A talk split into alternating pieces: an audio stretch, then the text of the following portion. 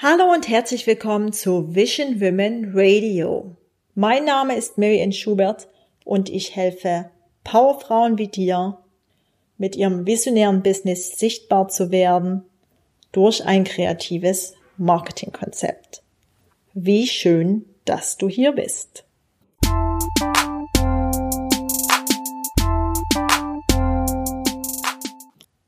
Ich hoffe, du bist gut ins neue Jahr gekommen Neues Jahr, neues Glück, so heißt es ja immer so schön.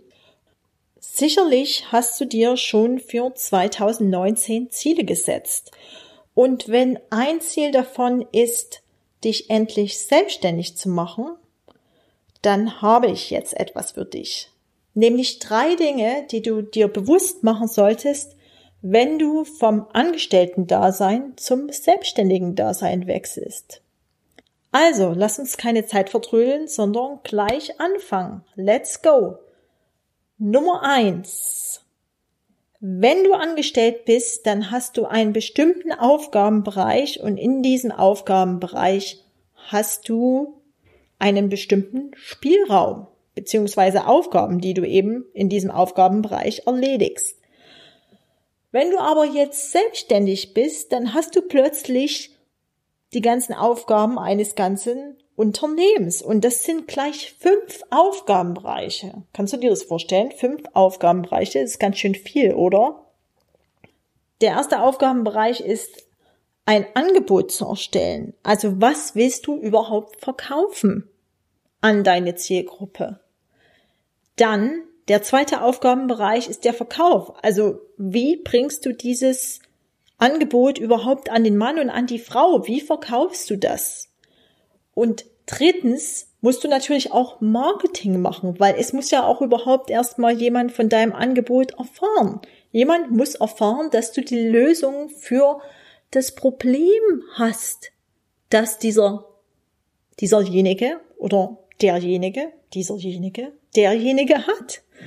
Also musst du Marketing machen und dann natürlich Controlling, also diese ganzen Finanzen. Schauen, was gibst du aus, was nimmst du ein.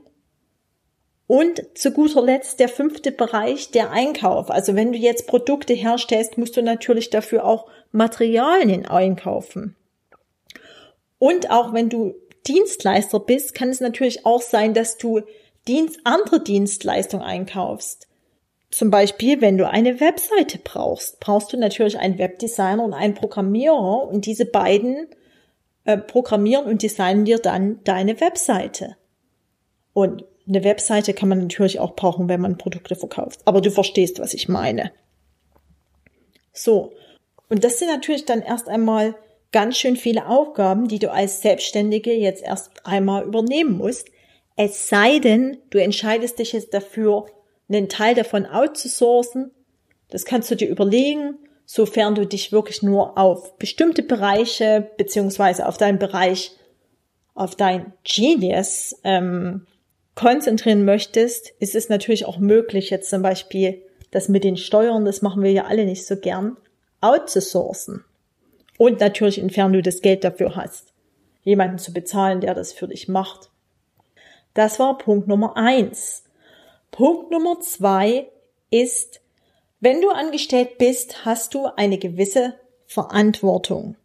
Das kann mal mehr Verantwortung sein oder auch weniger Verantwortung, je nachdem, welche Position du in einem Unternehmen hast.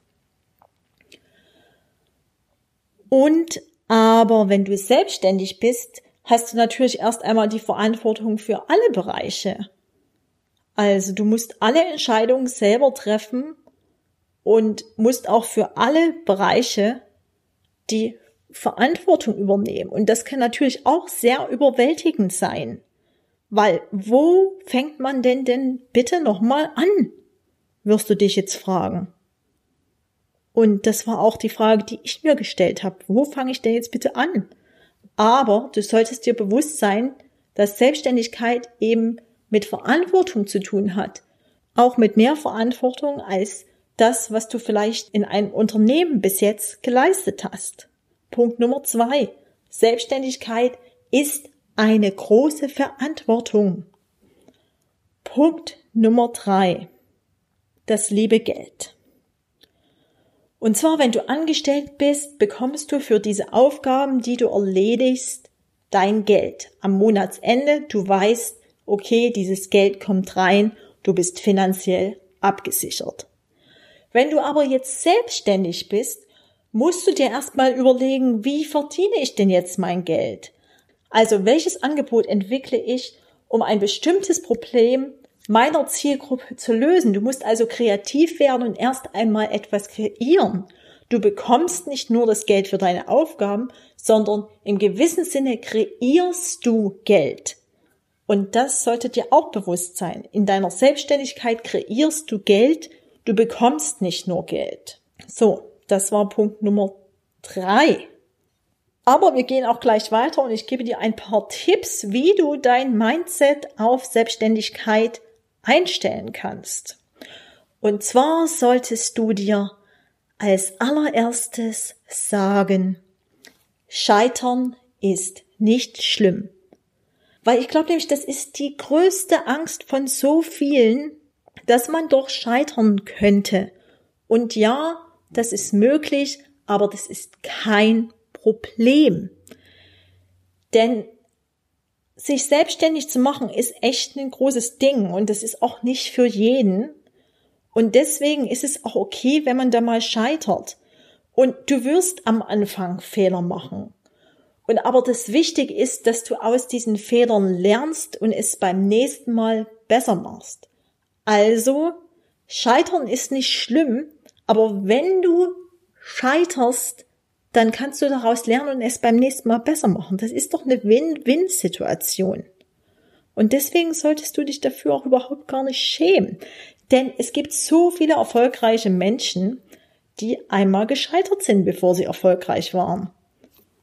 Joanne K. Rowling vor Harry Potter, Walt Disney, Einstein, also ich meine, was wäre denn die Welt ohne Harry Potter, Walt Disney und die Relativitätstheorie?